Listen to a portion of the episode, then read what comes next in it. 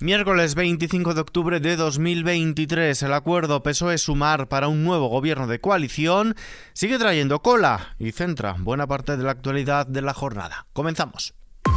ISFM Noticias con Ismael Arranz. ¿Qué tal? Sin acuerdo sobre la amnistía, la ministra de Hacienda en funciones y vicesecretaria general del PSOE, María Jesús Montero, ha afirmado que todavía no hay acuerdo con los partidos independentistas catalanes para una amnistía a los encausados en el procés. No obstante, Montero ha asegurado que cree más cerca que Pedro Sánchez sea nuevamente investido presidente del gobierno que una repetición electoral. María Jesús Montero esta mañana en la SER. Nosotros querríamos que la investidura fuera lo antes posible. El país eh, tiene que seguir marchando y yo creo que este acuerdo europeo, europeísta, feminista, ecologista, que se dirige a nuestros jóvenes, sobre los que hay muchas medidas que tengo mucha ilusión, fundamentalmente por el pleno empleo, y el pleno empleo pasa por el empleo juvenil, que sea de calidad, y por el de mayores de 45 años de larga duración. Eh, para poner en marcha todas estas medidas necesitamos un gobierno y quién más que el gobierno para que sea lo antes posible.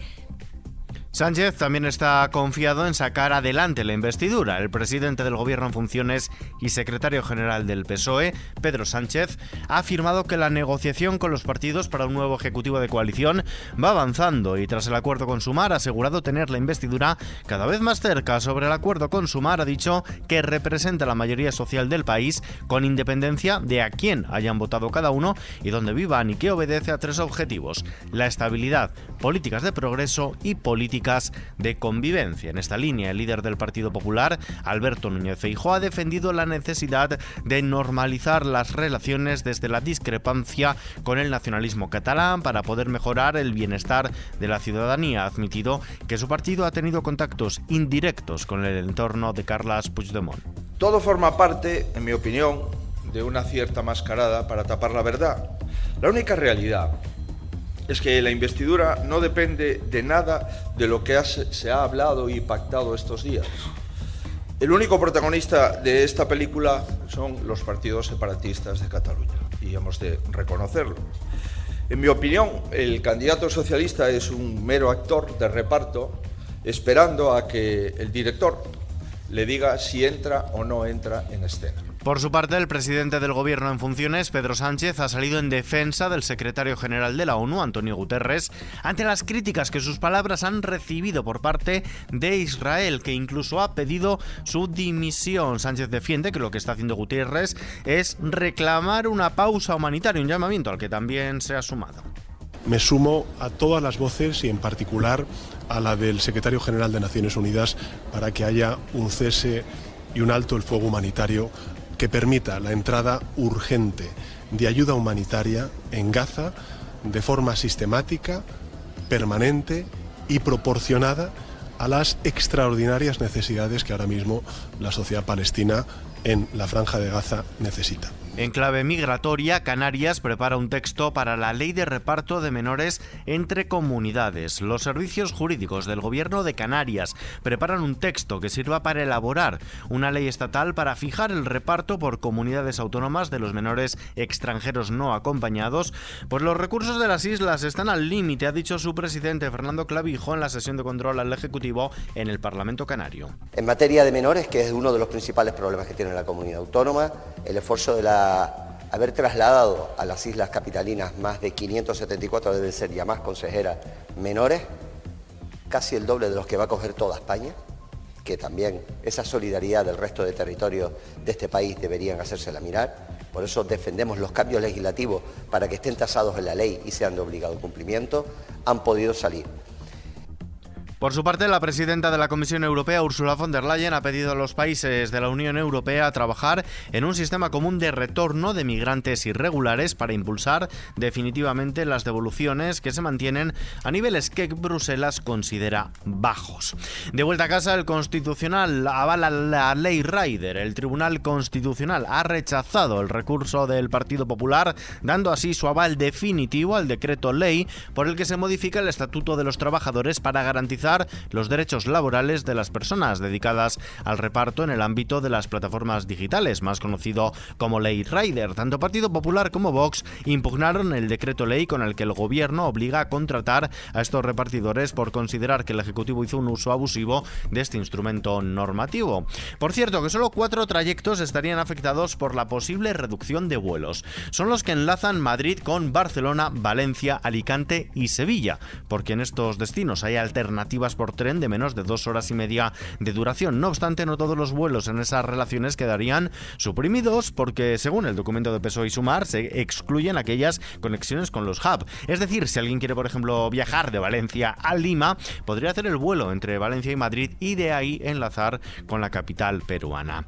En la página económica, el Banco Central Europeo mantendrá previsiblemente mañana los tipos de interés. Los dejará en el 4,5%, esperando a ver cómo se transmite la política monetaria restrictiva a la economía.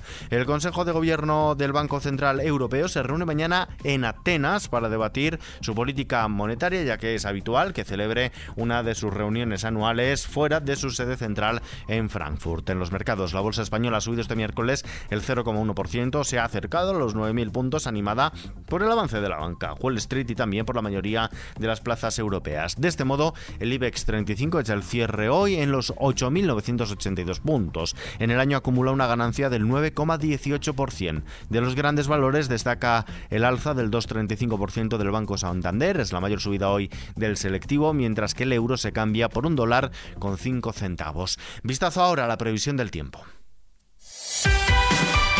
En la península se espera la entrada de un frente atlántico por el noroeste que atravesará gran parte del territorio con nubosidad y precipitaciones extendiéndose hacia el sureste sin alcanzar el área mediterránea. Serán especialmente abundantes en Galicia, Cantábrico, Pirineo Occidental, noroeste de la meseta y oeste del sistema central, incluso localmente fuertes o persistentes y ocasionalmente acompañadas de tormenta en Galicia y aledaños, mientras que serán más débiles y dispersas cuanto más hacia el este y hacia el sur nos encontremos. En Canarias, intervalos nubosos en el norte de las islas de mayor relieve con alguna lluvia débil y dispersa, sin descartarla en las orientales y cielos poco nubosos en el resto. Las temperaturas aumentarán en el área mediterránea, bajarán en el noroeste sin grandes cambios en el resto. Y terminamos.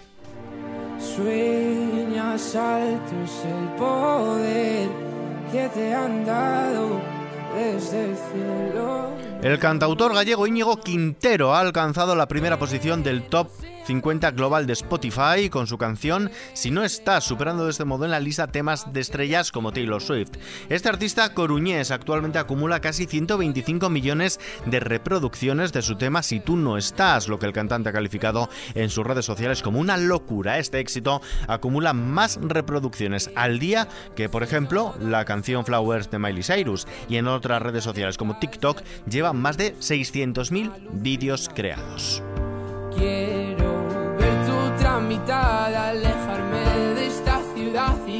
Contagiarme de tu forma de pensar. Miro al cielo al recordar. Con este Si no estás de Íñigo Quintero y recordando también que esta noticia está ampliada en nuestra web xfm.es, nos despedimos por hoy. Pero la información continúa, como siempre, actualizada en los boletines de XFM y aquí en nuestro podcast XFM Noticias.